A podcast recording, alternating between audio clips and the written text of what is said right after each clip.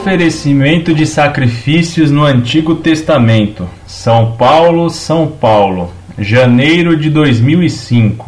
Caro professor Orlando Fedeli, parabéns pelo seu excelente site.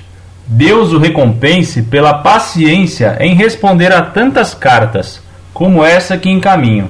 Ao ler o Levítico, na Bíblia da Paulinas que tenho, fiquei com uma dúvida quando li a introdução dessa edição. Diz lá: Moisés, com suas leis, só regulamentou e consagrou ao culto do verdadeiro Deus um cerimonial já praticado, deixando ainda toda essa legislação dos sacrifícios separada das condições essenciais do pacto celebrado entre Deus e o seu povo. Nesse sentido, deve-se entender aquele protesto do próprio Deus contra os judeus, por boca de Jeremias. Em matéria de sacrifícios e holocaustos, eu nada disse e nada ordenei aos vossos pais ao tirá-los do Egito. Dei-lhes somente esta ordem: Escutai a minha voz, eu serei vosso Deus e vós sereis o meu povo. Todas aquelas leis só eram então o costume dos judeus? Para mim, até pode fazer sentido porque Deus é simples e não iria se preocupar com detalhes como o tamanho dos panos para o tabernáculo, por exemplo. Diz ainda nessa introdução que todas essas leis cerimoniais foram abrogadas depois de Jesus Cristo. No Levítico, há leis sobre a pureza, como por exemplo, não ter relação com uma mulher em seu período de fluxo. Quer dizer que isso não vale mais? E também não se sentar onde ela sentou, etc. O que vale e o que não vale mais? O que foi abrogado? Mudando de assunto, tenho outra pergunta.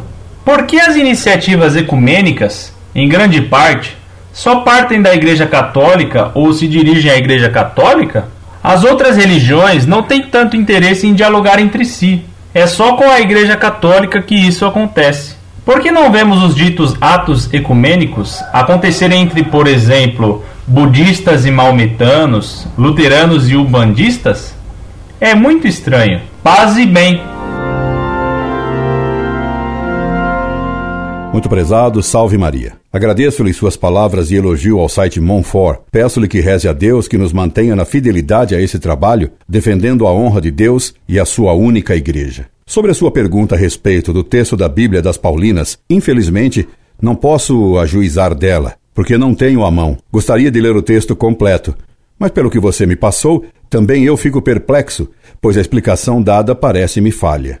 Os homens, sempre, desde o início do mundo, para reconhecerem que Deus é o Senhor de todas as coisas e de que tudo recebemos dele, sempre sacrificaram, destruíram uma parte de suas colheitas ou de seus rebanhos, isto é, de seus bens, ofertando-os a Deus. Foi isso que fizeram Abel corretamente e Caim com má vontade. Abraão também sacrificou uma ovelha no Monte Moriá. Os judeus, sendo pastores, sacrificavam parte de seus bens, isto é, suas ovelhas, para reconhecerem Deus como Senhor de tudo e para mostrar confiança de que Deus lhe daria ainda mais bens no lugar daqueles que eles sacrificaram. Não é verdade que Deus não exigiu sacrifícios. Mesmo ao saírem os judeus do Egito, foi o próprio Deus que os mandou sacrificarem um cordeiro e passarem o seu sangue nas portas de suas casas, como sinal para que o anjo não matasse os primogênitos judeus. E logo no capítulo 20 do Êxodo está escrito: O Senhor disse a Moisés: Dirás estas coisas aos filhos de Israel: Vós vistes que vos falei do céu. Não farei para vós deuses de prata, nem deuses de ouro. Far-me-eis um altar de terra, e oferecereis sobre eles os vossos holocaustos e as vossas hóstias pacíficas, as vossas ovelhas e bois, em todo lugar onde se fizer a memória do meu nome, eu virei a ti e te abençoarei. Se, porém, me edificares algum altar de pedra, não o edificarás de pedras lavradas, porque se levantares sobre ele o cinzel, ficará poluto. Não subirás por degraus ao meu altar, para que não se descubra a vergonha de tua nudez. Você vê que o texto das Paulinas simplifica o problema, ao que me parece, Pois Deus, logo depois da saída do Egito, manda que os judeus lhe sacrifiquem suas ovelhas e bois. Portanto, os sacrifícios praticados pelos judeus não eram simples costumes deles, mas foram ordenados pelo próprio Criador.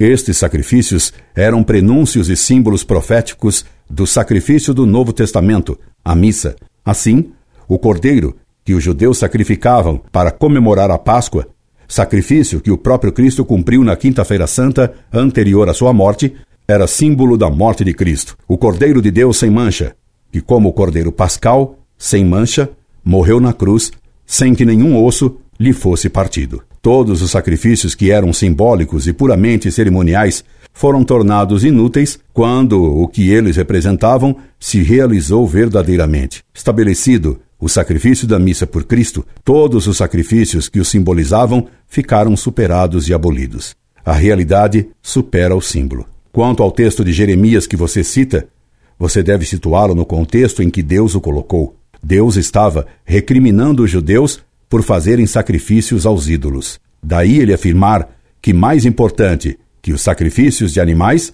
era a obediência à sua palavra. Por isso também foi escrito: Quero a obediência e não o sacrifício. Quanto ao chamado ecumenismo, concordo inteiramente com a sua observação. O ecumenismo parece ter mão de direção única. Jamais se vê nenhum ato de bondade dos sectários com relação à Igreja. E o ecumenismo não só não alcançou os fins que pretendia, mas causou o contrário. Os católicos se dividiram e os hereges não se converteram. Estranho, realmente muito estranho. Incorde Jesus Semper, Orlando Fedeli.